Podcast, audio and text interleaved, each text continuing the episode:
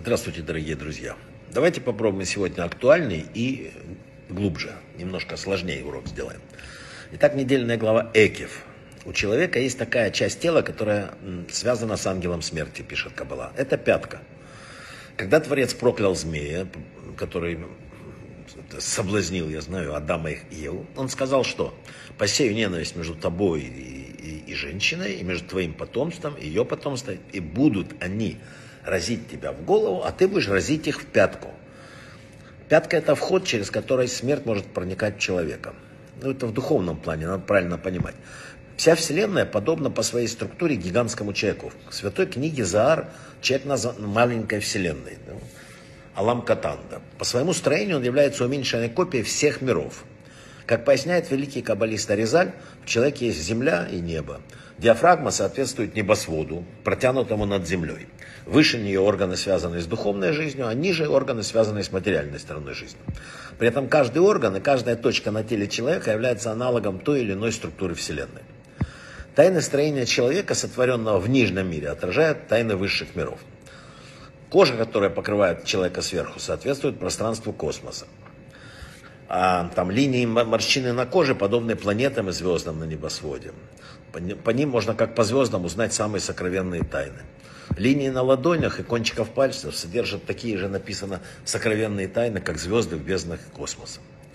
Начальный период Вселенной соответствует голове. Нынешнее поколение называется чем? Поколением пятки.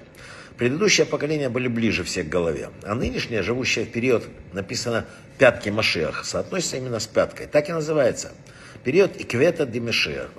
Чтобы понять нынешнее поколение, нужно изучить пятку, и все, больше ничего не надо. В пятке сосредоточены нервные окончания, способные вызвать беспричинный, ну, скажем так, дурацкий смех, щекотка. Раздражение этих окончаний вызывает мимолетное поверхностное ощущение, пишут мудрецы. Это удовольствие продолжается только мгновение, пока щекочет. Это не сама жизнь, а лишь минутное ощущение, вызванное поверхностным раздражением. Это поколение, отделенное от настоящей жизни. Это поколение, над которым полностью властвует ангел смерти. Поколение дурацкого смеха, поколение пятки. И это было известно еще много лет назад. Вот такое оно, это поколение. Оно целиком сосредоточено на своих ощущениях, на погоне за удовольствиями.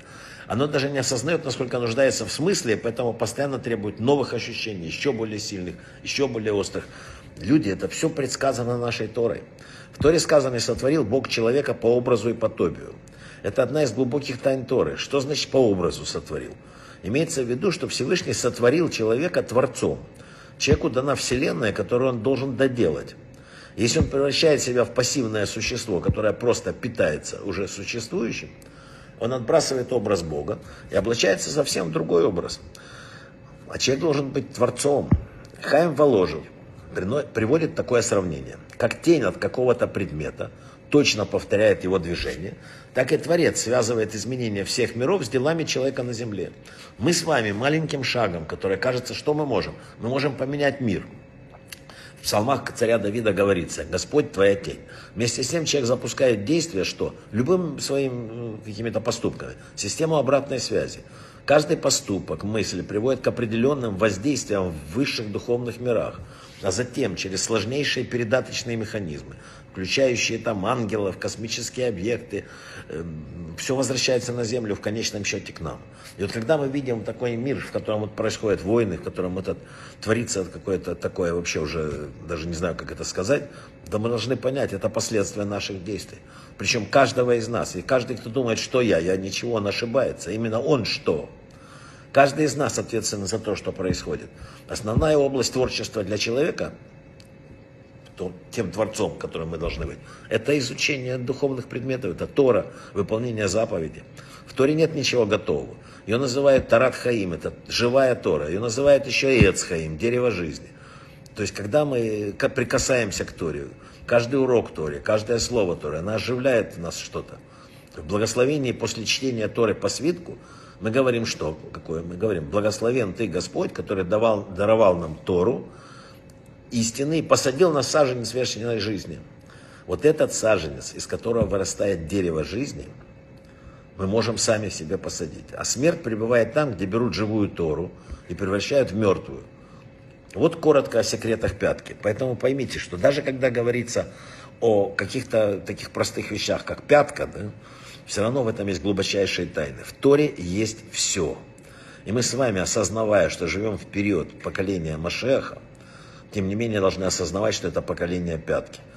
Это означает, что с одной стороны мы должны понимать, что мы приближаемся к концу времен, где нам предстоит еще многое увидеть, а с другой внимательно думать о том, что в этом поколении Именно в этом поколении каждое наше действие должно быть 20 раз взвешено, потому что вернется оно к нам вот тем, что происходит сегодня на земле. Но и выручить нас может то же самое. Мы сами, никто другой. И когда мы ждем, чтобы установились мир на земле или там еще что-то, мы должны понимать, это не зависит от какого-то их президентов, премьер-министров, это зависит лично от нас. От нас и от нашей пятки. Брахава от слаха.